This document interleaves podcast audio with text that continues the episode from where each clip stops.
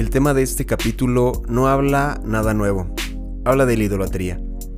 Desde el inicio, Satanás cayó por un deseo, el querer ser igual a Dios, recibir adoración igual que Él. Y si estudiamos la historia del pueblo de Israel e incluso si analizamos nuestra sociedad actual, podremos darnos cuenta de algo. El enemigo sigue trabajando de la misma manera, buscando desviar nuestra atención de Dios.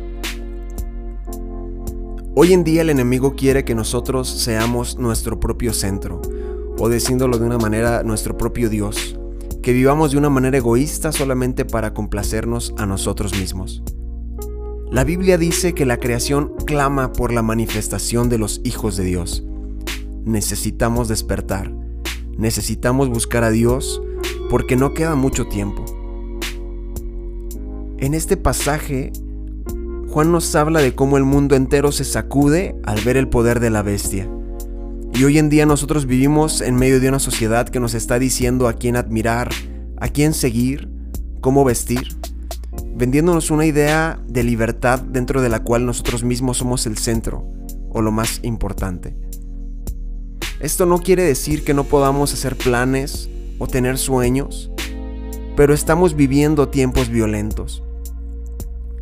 Si el día de hoy salimos de nuestro mundo, de nuestra rutina, eh, de lo que nos mantiene afanados y volteamos a ver la necesidad que hay a nuestro alrededor, nos daremos cuenta de cuánto estamos desperdiciando cuando nos enfocamos solamente en nuestros problemas, en nuestras situaciones difíciles. Jesús quiere que tengamos la compasión que Él tuvo, esa compasión que nos lleva a accionar. Podemos hacernos una pregunta al leer este capítulo ¿Por qué les da autoridad a la bestia para que luche y venza a aquellos que creen en Dios? Porque pudiera parecer ilógico pensar que si Dios es bueno, permite que a la gente que lo ama o que lo busca le sucedan cosas malas. Y bueno, podríamos considerar bastantes respuestas a esta pregunta, pero el día de hoy podemos enfocarnos en algo que es importante para todo creyente. Nuestra fe tiene que ser probada. Pudiera parecer ilógico el que Dios le dé permiso a la bestia de traer destrucción, de hacer señales, de engañar a muchas personas. Pero la realidad es que solamente las pruebas manifiestan nuestra fe. Manifiestan dónde está puesta nuestra confianza y dónde están puestas nuestras convicciones. Si al igual que yo, tú reconoces que no tienes suficiente fe, si reconoces que tienes dudas, no todo está perdido, pero es necesario que le pidamos a Dios que aumente nuestra fe, que nos ayude en nuestra incredulidad. La fe es el único estilo de vida que podrá mantener la vida del creyente en los últimos tiempos, porque serán tiempos todavía más difíciles de los que ya estamos viviendo hoy en día. Cuando Juan dice al que tenga oído, oiga, podemos ver el deseo de Dios para que despertemos, para que nos volvamos a Él, sin importar que nos hayamos equivocado o que hayamos fallado.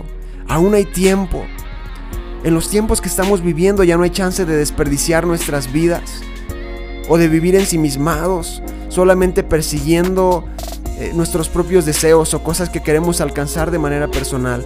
Necesitamos buscar a Dios mientras todavía pueda ser hallado. Es nuestro deber hablar de Jesús mientras todavía hay tiempo, porque la bestia va a hacer señales iguales a las que Dios ha hecho, porque solamente puede imitar. Y cuando nuestra vista no está puesta en Jesús, somos muy fáciles de asombrar.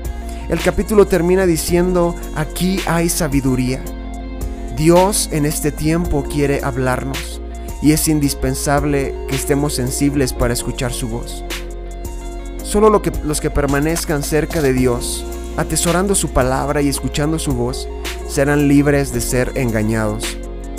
Hoy tenemos la oportunidad de tomar decisiones y Dios el día de hoy quiere hablar a nuestros corazones. No tienes que esperar a estar bien o a cambiar para acercarte a Dios. Simplemente ven, acércate a Él hoy, pues Él no rechaza al que con humildad pide su ayuda. Escuchemos su voz mientras sea posible.